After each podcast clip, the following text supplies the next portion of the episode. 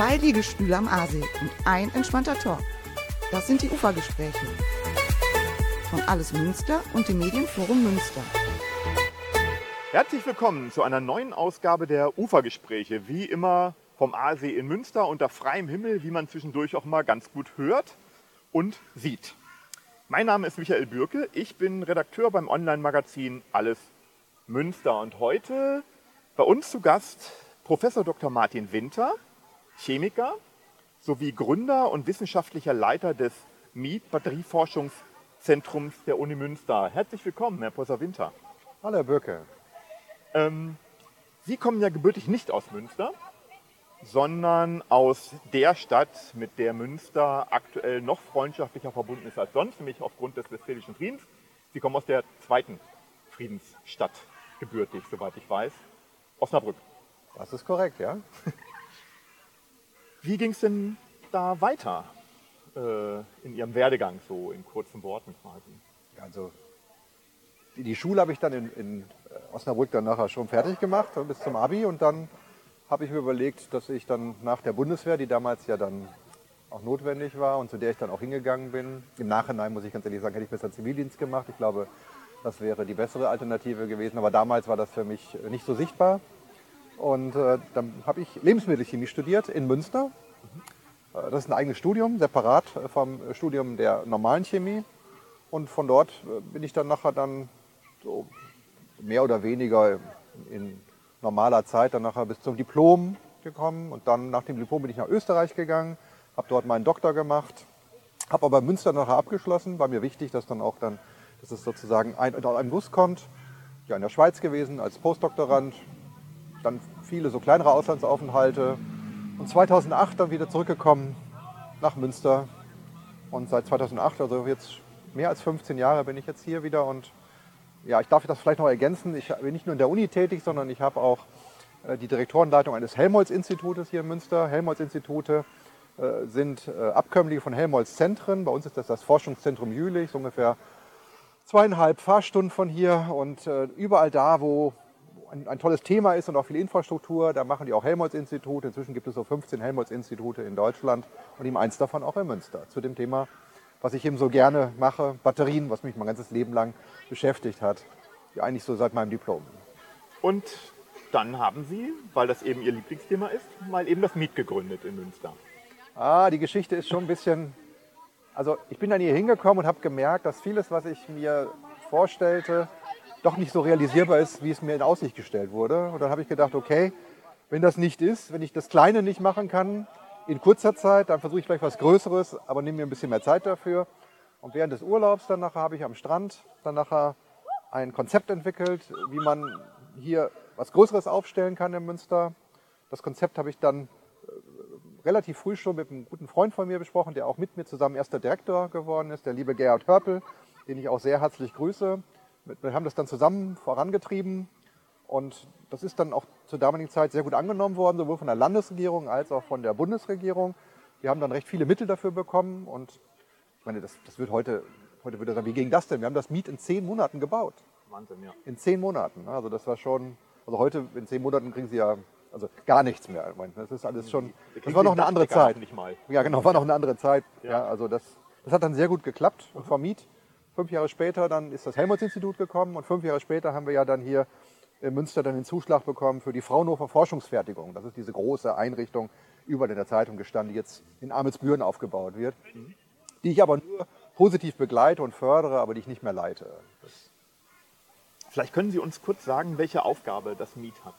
Ja, das, das MIET selber versteht sich als Brücke, wissenschaftliche Brücke von der akademischen Wissenschaft zur ähm, äh, Wissenschaft in der Industrie. Also auf beiden Seiten ja Wissenschaftler mit unterschiedlichen Aufgaben. Wir versuchen eben sehr stark auch das, was wir dort erarbeiten. Und das ist eben, dass wir die Batteriezellchemie uns anschauen. Das klingt jetzt sehr langweilig, aber die Batteriezellchemie ist eigentlich das, was das die Batterie ausmacht. Da ist eigentlich das meiste rauszuholen, wenn man weiter fahren will, wenn man schneller laden will, wenn man preiswerte Batterien haben will und wenn man eben dann auch dann nachher dann ähm, wirklich dann die, die, die neue nachhaltigere Batterie machen will. Das ist die Batteriezellchemie. Ungefähr 70 bis 80 Prozent der Batterie, wie sie im Auto heute ist, ist, ist Chemie. Das sind die Kosten dort. Und ähm, das bearbeiten wir und zwar von, von allen Ecken und Enden. Also am Miet haben wir über 150 Leute, die dort dran arbeiten. Beim Helmholtz-Institut so 80 bis 100. Das liegt daran, weil es noch nicht voll aufgebaut ist. Deswegen muss ich ein bisschen vorsichtig sein. Also insgesamt haben wir in Münster doch einige Leute, die auf Batterien arbeiten. Also das ist in den 15 Jahren, das ist, muss ich sagen, da muss ich dem Team wirklich eine, eine, ein Lob aussprechen, dass das aufgebaut hat. Wir haben ja das doch zum großen Schwerpunkt gemacht, auch personell. Insgesamt sind wir doch fast 500 Leute inzwischen, die in Münster auf Batterien arbeiten, davon so 250, wo ich dafür verantwortlich bin und weitere 250, wo das andere dann nachher tun. Jetzt ähm, wird ja auch anderswo an Batterien geforscht. Ähm, wie ist denn da, wenn man das so global betrachtet, sozusagen der Stellenwert von Münster, vom Miet, äh, so im, im, im, internationalen Vergleich?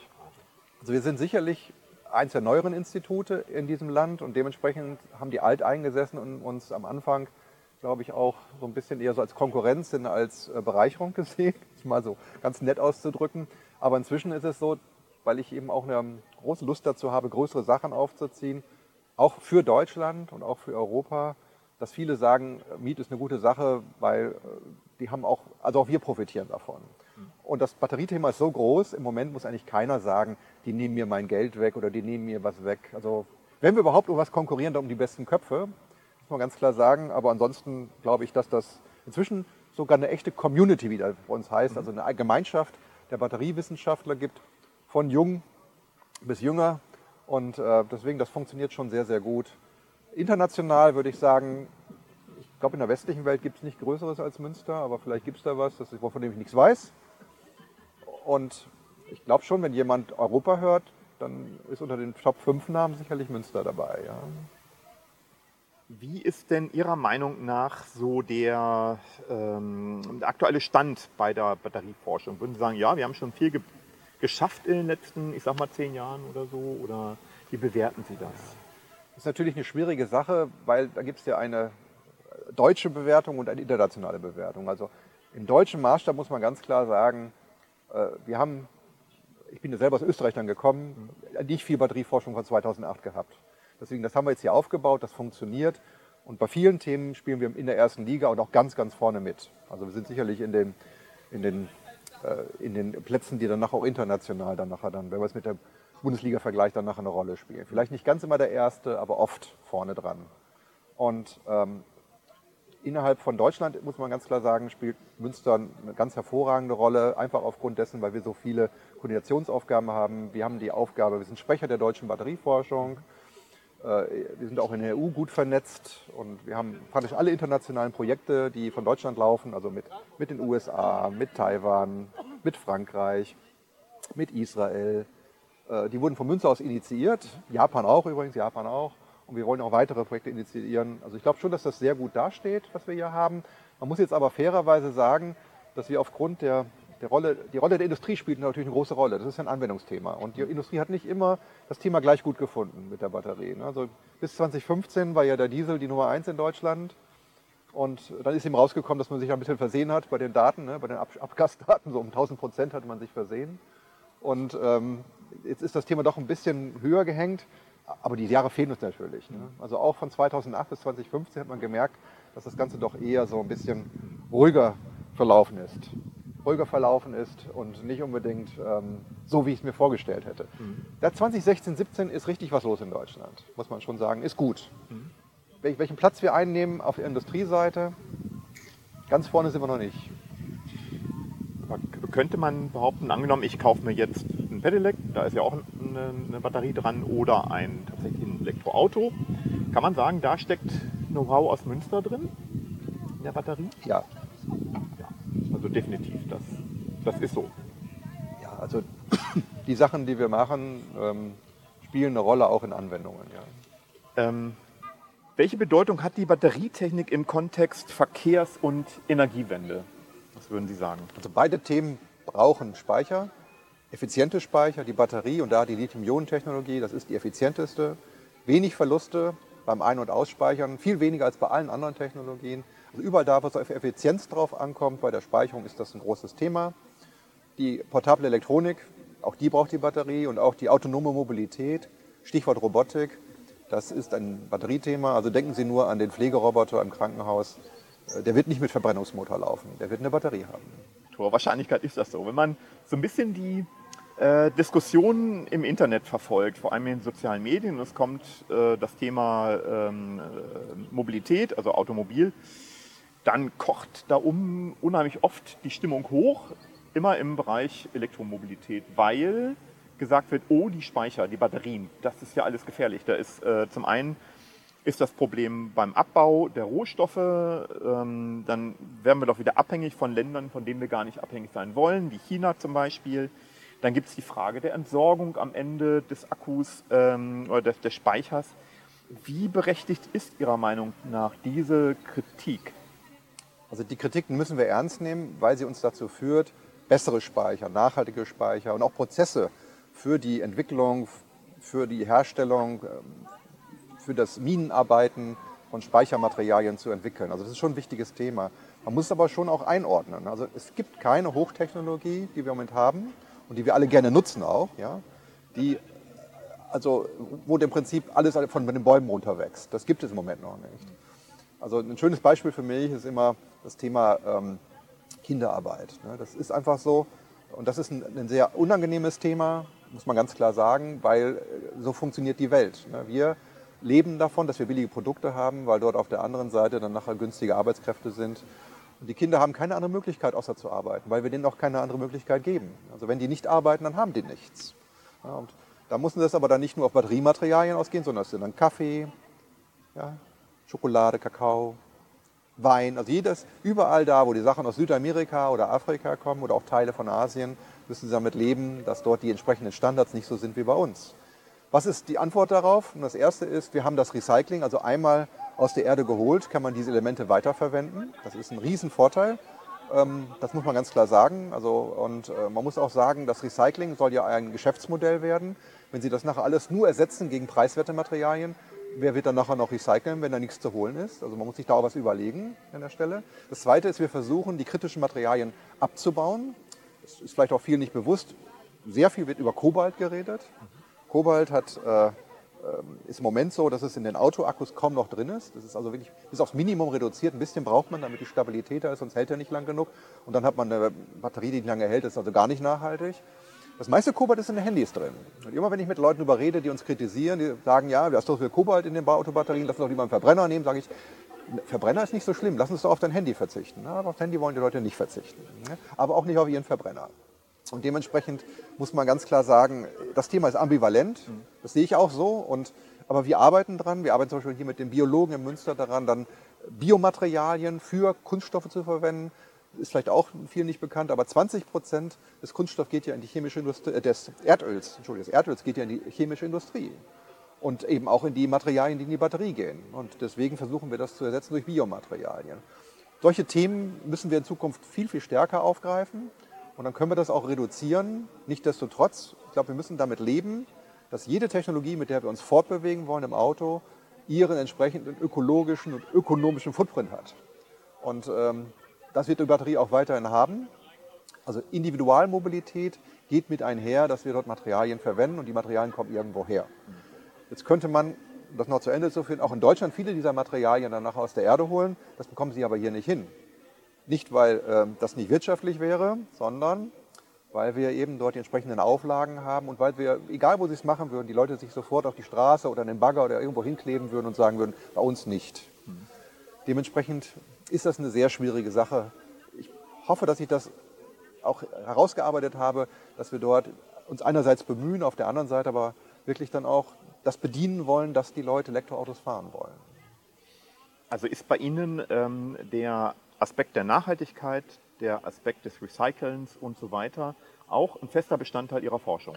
Zirkuläre Wirtschaft, das ist das Thema. Und wir haben also in Münster Aktivitäten, dass wir Materialien so entwickeln, dass sie leichter recycelbar werden. Dass wir die Prozesse, die im Moment zum Beispiel kostspielige, aber auch giftige Chemikalien enthalten, zum Beispiel auf wässrige Prozesse umstellen, dass wir dann Wasser verwenden. Und dass wir dann nachher dann, und das ist die Planung zusammen mit dem Land, ein großes Recyclingzentrum aufstellen im Münsterland, in Ebenbüren, wo dann nachher dann Recycling, dann nachher auch dann Skalierungsforschung gemacht wird. Also dass wir nicht nur Gramms oder 10 Gramm oder 100 Gramm dann nachher von Recyclingmaterial dann nachher aufarbeiten können, sondern auch bis zum Tonnenmaßstab. Mhm. Wie viel Prozent ist denn von so einer, ich sag mal, so einer Autobatterie, äh, also nicht der klassischen Autobatterie von einem Käfer, sondern ich meine natürlich schon von einem Elektrofahrzeug, ähm, wie viel Prozent kann man denn heutzutage so ungefähr recyceln? Also rechnerisch, rechnen tut sich eigentlich nur so 40 bis 45, vielleicht 50 Prozent, je nachdem, welche Batteriechemie man hat. Sollen tun wir 70 bis 80 Prozent. Das heißt also, wir müssen also auch in Zukunft Materialien recyceln, die wir heute einfach nur verklappen. Und das, äh, also das, da gibt es äh, Vorgaben von der EU, die wir auch in Deutschland versuchen dann peinlich zu befolgen. Es wird aber dadurch nicht billiger werden, weil wir die Materialien dann so aufbearbeiten müssen, dass sie auch recycelfähig werden. Also es ist leider immer so, dass wir Scheren auftun. Eine recyclingfähige Batterie ist nicht unbedingt eine billigere Batterie. Wie weit hat sich denn die Haltbarkeit dieser Batterien in den letzten Jahren äh, eigentlich verändert? Ich habe kein Elektrofahrzeug, deswegen weiß ich nicht, ich habe nur ein Fahrrad. Aber ähm, wie oft kann man auf den kleinen Akkus, die man so im Laden kaufen kann, steht ja oft drauf, tausendmal wieder aufladbar oder sowas in der Art. Wie ist das denn bei so einem Elektroauto eigentlich? Also da kommt es erstmal darauf an, welche Strecke legen Sie pro Tag zurück. ne? Also die typische Strecke, also die durchschnittliche Strecke, die ein Deutscher im, Jahr zurück, im Tag zurücklegt, ist ungefähr so 40 bis 45 Kilometer. Ne, Da ist aber auch dann jeder dabei. Also der, der nur zwei Kilometer zur Arbeit fährt oder der auch hunderte von Kilometern jeden Tag fährt, weil er irgendeine Aufgabe hat. Äh, Und dementsprechend kann man mit einer Batterieladung dann auch dann mehr, mehr, mehrfach am Tag fahren. Äh, meistens steht das Fahrzeug ja eh, das ist ja kein Fahrzeug, sondern ein Stehzeug. Ähm, das Batteriemanagement im Auto ist schon sehr ausgefuchst. Das heißt, wir verwenden dann eine ähnliche Batteriechemie wie im Handy, aber sie wird ganz, ganz anders kontrolliert. Und dementsprechend können Sie heute Batterien bekommen mit acht Jahren Garantie, zehn Jahren Garantie, sogar für den Keller, also für die äh, Kellerbatterie, die nachher dann äh, Photovoltaik zwischenspeichert vom Dach, Solar zwischenspeichert, 20 Jahre Garantie. Das heißt nicht, dass die Batterie dann noch so gut ist wie am ersten Tag, aber sie ist noch funktionsfähig. Das ist ja auch ein Thema, das oft diskutiert wird. Also ähm, wenn wir eben die Energieproduktion umstellen in Deutschland, von den Kraftwerken, die wir alle noch so kennen von früher, die so einigermaßen durchproduzieren, wo man auch sagen konnte, ja, wir kriegen so und so viel 1000 Kilowatt am Tag von so einem Gerät, ähm, hin zur, zu Solar und Wind, was ja bekanntermaßen nicht immer gleichmäßig ist. Da ist das Thema Speicher ja, glaube ich, auch ein großes Thema. Riesig, ja. Ein riesiges also ein riesiges Thema. Wird aber wie so vieles bei uns stark thematisiert, aber vielleicht nicht ganz so stark vorangetrieben, wie wir könnten. Also ich meine, es ist natürlich alles auch eine Frage der Förderung. Also gerade solche neuen Sachen müssen werden ja auch oft gefördert. Und ähm, haben Sie vielleicht auch mitbekommen, dann gibt es dann irgendwelche Förderungen, die relativ schnell dann nachher dann, also Förderung für irgendwelche Ladestationen, die nachher an einem Tag dann nachher, wo die Fördersumme dann nachher ausgelaufen ist. Das sind dann, das klingt zwar mal viel, wenn man hunderte von Millionen auslobt, aber es ist eben sehr wenig im Vergleich zu dem, was sonst so ausgegeben wird in der Welt. Und äh, dementsprechend muss man ganz klar sagen, da, da könnten wir schneller sein und besser sein. Äh, was im Moment auch ganz klar fehlt in, Deu- in Deutschland, aber auch in Europa ist, dass wir die Batterietechnologie kann nur dann auch mithalten mit dem, was wir vorher hatten, wenn sie nachher die entsprechende Infrastruktur hat. Wir brauchen Netze, die die entsprechenden Strommengen auch vertragen, die es auch vertragen, dass die, wie Sie es sagen, dann die, die Sonnenenergie und die Windenergie fluktuieren, die ist nicht immer gleich. Und manchmal ist das wirklich enorm viel, da bläst es und scheint es uns sozusagen um die Ohren und beim nächsten Mal ist es dann die Flaute. Ne? Und das muss das Netz eben auch ausgleichen können. Und da ist es eben so, dass das Netz im Moment dafür gerade noch gut genug ist, aber wenn wir weiter ausbauen, die Batterien und auch die Solarenergie, dann wird das Netz auch an seine Grenzen stoßen. Und da haben wir eigentlich die letzten Jahrzehnte wenig gemacht am Netz. In der ganzen Infrastruktur, schauen Sie sich unsere Straßen an, haben wir wenig gemacht. Und das ist jetzt eigentlich eine wunderbare Gelegenheit. Wir könnten jetzt, wenn wir die Batterie ausbauen, auch die Netze ausbauen, weil die sind eh schon alle ziemlich veraltet. Und können mal alles mal auf den neuesten Stand bringen. Wenn da nicht, die Sache wäre, wie viel das alles kostet. Und da gibt es eben viele andere, die sich anstellen und sagen, jetzt bin ich aber erstmal dran, weil ich möchte auch eine Förderung haben, ich möchte auch eine Investition haben. So ist es eben so. Wir haben da wirklich einen Stau bei vielen Sachen und leider ist es so, dass mit erneuerbaren Energien das auch der Fall ist. Ja. Okay. Wie, ähm, wie würden Sie das denn dann so sehen? Also in einer Wunschzukunft sozusagen. Ähm, wie, wie sieht das praktisch aus? Stehen dann in der Landschaft überall sozusagen Gebäude, in denen Speicher drin sind? Oder wie wird das aussehen? Ich, ich denke mir, das Ganze, also wenn, wenn man heute über solche Szenarien redet, wie es nachher dann final aussehen soll, dann klingt das für viele utopisch oder nicht machbar, weil es eben sozusagen von heute sehr wenig auf, auf enorm viel in der Zukunft ist. Also es muss natürlich graduell laufen, sukzessive, langsam, so vor sich hin dann nachher. Und wir brauchen eigentlich einen Plan für den Ausbau. Wir müssen uns, äh, also ich finde es immer so interessant, wenn wir sagen, wir wollen 2040 oder 2050 CO2-neutral sein. Ja? So what? Wir haben jetzt gerade 2023. Ne? Das ist ja da machen wir 27 Jahre jetzt mal keinen Kopf und fangen dann 2049 mal an zu überlegen, oh, wie hätten wir das denn machen können? Also man muss einen Plan haben, wie man da hinkommt. Man muss sich dann auch machbare Ziele setzen, die aber dann auch kurzfristiger abstecken. Das ist ein ganz wichtiger Punkt. Also machbare Ziele, realistische Ziele setzen, statt sich utopische Ziele zu setzen, die nie erreichbar sind. Insbesondere haben wir ja gerade gemerkt, auch bei vielen Themen, die wir im Moment haben, die Bevölkerung will nicht über, sozusagen überfallen werden, sondern die möchte mitgenommen werden. Und ähm, das ist eine Sache, die, ähm, glaube ich, ganz, ganz wichtig ist. Und dann, sind auch, dann ist auch die Zukunft, wie Sie sie gerade beschrieben haben, dass wir also zum Beispiel eine große Solarfarm irgendwo haben, wo sie jetzt nicht so stören und auch das, das äh, Stadtbild, sage ich mal so, nicht so stark beeinträchtigen. Irgendwo haben, da sind auch die entsprechenden Ladestationen daneben. Unser Auto, was ins autonom fährt, wird dann abends dorthin fahren, ganz alleine, wird sich dort dann nachher irgendwo hinstellen, über so eine induktive Schleife dann nachher dann geladen werden und am nächsten Tag haben wir ja vorprogrammiert, holt es uns dann rechtzeitig ab, dass wir zur Arbeit können. Und wird auch gar keinen Parkplatz in der Stadt verbrauchen, sondern es wird dort ein Riesenparkplatz stehen. Solche Sachen sind natürlich möglich. Mobilität ist sowieso, da gibt es ja die, die äh, sagen wir so, verrücktesten oder, oder auch äh, visionärsten, um es mal positiv zu formulieren, Ideen. Aber der Mensch, glaube ich, viele Menschen wollen das eigene Auto haben. Also das mit dem Shared und so weiter, das, das ist für einige okay, aber für andere überhaupt nicht. Also das, das Auto hat schon so einen gewissen Stellenwert. Aber wenn es eben Richtung Shared geht, dann nimmt man eben dann eigentlich sein, sein Tablet mit und hat ein Batterieauto. Und dann geht man mit dem Tablet da rein, wartet vielleicht zehn Sekunden, dann ist das Batterieauto, was allgemein ist, auf einmal dein Auto, weil das Tablet ja genau alles auf das Auto drauf gibt, wie viele Kilometer du gefahren bist. Also im Prinzip alle deine, deine Werte und dementsprechend kannst du das dann nachher dann durchführen. Das sind alles so Ideen, die Mobilität gedacht werden. Viele Leute, um es jetzt zum Ende zu führen, sagen auch Mobilität ist furchtbar, individuelle Mobilität. Wir sollten nur öffentliche Mobilität haben die sollten öfter Deutsche Bahn fahren, dann wissen die Bescheid. Ja. Das, da ist noch viel zu tun und ich denke mal gerade bei dem Thema öffentliche Mobilität, also Nahverkehr und öffentliche Mobilität, da haben wir noch einen riesen Nachholbedarf, den ich auch sehe. Ja. Aber wir können nicht auf der einen Seite etwas abschaffen, ohne das andere dann noch entsprechend ausgebaut zu haben. Ja. Das wird wohl so sein.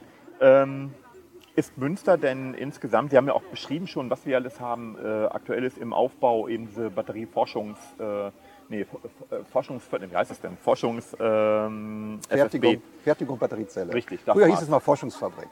Genau. Ja. Ähm, wir haben das MIET natürlich, äh, das Helmholtz-Institut. Institut. Die Ist, Uni.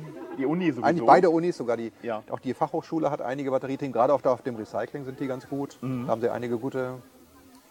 Ist Münster eigentlich insgesamt also jetzt wirklich erstmal insgesamt gesehen ein guter Forschungsstandort und dann insbesondere für den Bereich Batterieforschung? Also, also viele haben mich gefragt, warum bist du mit so einem Ingenieursthema damals dann nach Münster gekommen? Mhm. Ich auch ein paralleles Angebot an der Technischen Uni in Deutschland hatte. Und ich meine, klar, ich habe hier Münster studiert, das hat sicherlich auch einen Ausschlag gegeben, aber ich habe eben gesehen, in Münster, da war damals auch der Wille des Rektorates da, diese Uni, die jahrzehntelang, wie man sagt, im Dornröschenschlaf war, also viel zu wenig aus ihre Möglichkeiten gemacht hat, mhm. ihr Potenzial nicht gehoben hat, wie es immer so schön gesagt wird dass das jetzt auch mal verändert wird. Ich hatte also wirklich einen Willen gesehen zur Veränderung und habe mich daran auch beteiligt. Mit allen Schwierigkeiten, die wir hatten, und wir hatten enorm viele, ja, da möchte ich gar nicht über alles diskutieren und war auch zwischendurch so, dass man wirklich frustriert abends nach Hause gegangen ist, weil man gemerkt hat, ach, schon wieder hat jemand da seine Zusagen nicht eingehalten oder man hat das Gefühl gehabt, die haben die nicht eingehalten. Jetzt mal über die Wahrnehmung zu reden. Es war eine gute Wahl, nach Münster zu gehen. Und was macht Münster so stark? Das ist zum einen die attraktive Stadt. Viele Studierende, wir haben hier äh, enorme Pipeline von jungen Talenten. Ähm, da muss man auch ganz klar sagen, Münster ist auch äh, international bekannt.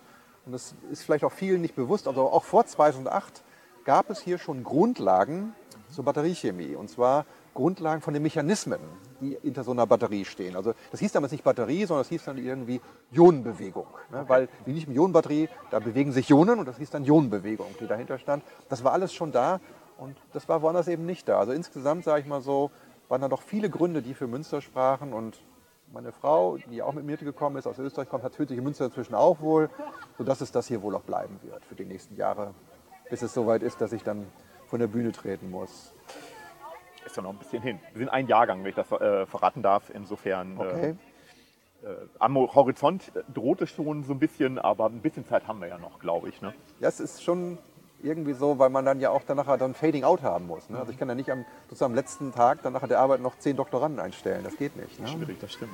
Also Ein, ein zweites großes Thema, beim, wenn es ums Thema Energie geht, ist äh, aktuell ja auch der Wasserstoff. ja. Ähm, konkurriert das? Also man kann ein Auto ja auch mit Wasserstoff antreiben, wenn man möchte. Man könnte es direkt verbrennen, man kann eine, eine Brennstoffzelle verwenden, was auch immer. Dann ist wieder Elektrizität. Ähm, was macht das Rennen? Die Batterie oder der Wasserstoff? Ja, das ist jetzt eine Sache, die würde ich am liebsten mit sowohl als auch beantworten. Aber ich glaube, man muss jetzt fairerweise sagen, dass wir so 10 bis 15 Prozent der Anwendungsthemen, da gibt es eine Konkurrenz. Die größeren Fahrzeuge, Busse, LKWs, früher wurde auch die SUVs mal angediskutiert, dass da Wasserstoff vielleicht auch eine Variante wäre. Der Vorteil vom Wasserstoff selber, der ist ja auch, dass sie dort eine relativ schnelle Betankungszeit haben. Leider müssen sie zwischendurch immer ein bisschen warten, weil die, die Tankstellen nicht gleich wieder genutzt werden können, sodass sie insgesamt pro Stunde gar nicht so viel mehr Fahrzeuge dann nachher betanken können, als sie mit einer Batterie dann nachher laden können. Dann, das ist sicherlich ein Riesenvorteil von Wasserstoff. Der Nachteil ist immer die Effizienz. ne? Also wenn Sie äh, erst Wasserstoff machen, natürlich soll er dann auch grün sein, also mit grüner Energie elektrisch hergestellt, äh, aus Wasser und dann nachher wieder in der Brennstoffzelle, die leider auch nicht so einen hohen Wirkungsgrad hat, dann nachher wieder rekombinieren, dann nachher zu Wasser. Das ist einfach ineffizient. Ne? Deswegen, also gibt auch viele Leute, die dann zum Beispiel die, die Brennstoffzelle, die heißt ja im Englischen Fuel Cell, ne? also Brennstoffzelle. Da gibt es dann auch Leute, die die Fuel Cell heißen, weil die sozusagen die Zelle für die Dummen ist, wegen der schlechten Effizienz. Aber die Batterie hat eben auch ihre Nachteile. Ne? Also ähm, die Batterie hat eben den Nachteil, dass sie eben nicht so schnell beladbar ist. Das muss man ganz klar sagen. Und auch wenn wir uns Mühe geben, die Batterien werden ja immer größer, die Ladezeiten werden irgendwo bei 10 bis 15 Minuten sich so einspielen. Ne? Und dann heißt es immer von wegen, da geht man einen Kaffee trinken und auf Toilette. Ja, bei 10 bis 15 Minuten im deutschen Netz können auch mal 30 werden, weil dann, wenn viele gleichzeitig laden, das Netz einfach nicht genug gibt. Und 30 Minuten Kaffee ist dann schon längerer. Das ist dann ein Triple Latte oder so ne? und nicht mehr der kleine Espresso. Ja? Und dementsprechend muss man sagen, das wird offen diskutiert. Der Wasserstoff selber ohne Brennstoffzelle, der kann auch Chemie machen. Der kann zum Beispiel reduzieren, mit dem kann man was verbrennen. Ist natürlich schweineteuer, weil er wird eben dann eben auch dann, wenn, wenn wir ihn schon haben wollen, natürlich auch dann grün hergestellt. Das ist zumindest die Idee. Im Moment ist das ja so, dass es verschiedene Arten von Wasserstoff gibt. Aber das kann eine Batterie natürlich gar nicht leisten. Deswegen der Wasserstoff ist also viel breiter auch in der chemischen Industrie anwendbar. Produkte mit Wasserstoff zu machen, ist ein ganz großes Thema. Okay. Herr Professor Winter, wir sind schon wieder am Ende. Die 30 unserer Minuten sind Zeit hier. um. 30 Minuten sind um. Habe ich zu lange geredet? Wieder? Nee, ganz und gar nicht. Es war sehr, sehr spannend, fand ich. Ein, ein absolutes Zukunftsthema, glaube ich, Zukunftstechnologie, Ja. Speicherforschung und ich bin ganz gespannt, wo es weitergeht und wo es vor allem in Münster weitergeht, diesbezüglich. Ja. Das war eine weitere Ausgabe der UFA-Gespräche. Schön, dass ihr wieder dabei wart, zugeschaut habt, zugehört habt. Folgt uns bei YouTube, auf dem Kanal von Alles Münster und auf den gängigen Podcast-Plattformen. Tschüss und bis zum nächsten Mal bei den UFA-Gesprächen.